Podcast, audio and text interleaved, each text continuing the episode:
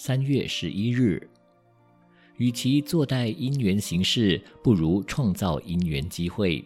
几十年前，有人谈到国家的行政效率时说：“德国人做了不说，日本人边说边做，中国人说而不做。”这都是由于民族性使然。就如小学课本里的龟兔赛跑，由于兔子傲慢懈怠，一直不跑，当然就被乌龟超前了。又如甲乙两人朝山。妇人甲说：“反正坐车子很快，明年再去。”结果明年又明年，过了许多年以后，甲依然尚未成行，平人乙却不到一年就徒步朝山而归了。世间事说到一丈，不如行到一尺。蜗牛的效率早就被人淘汰了。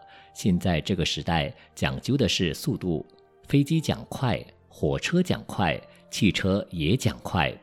快表示性能好，快表示有价值。凡事不快而缓慢，不管人也好，物也好，总会被淘汰的。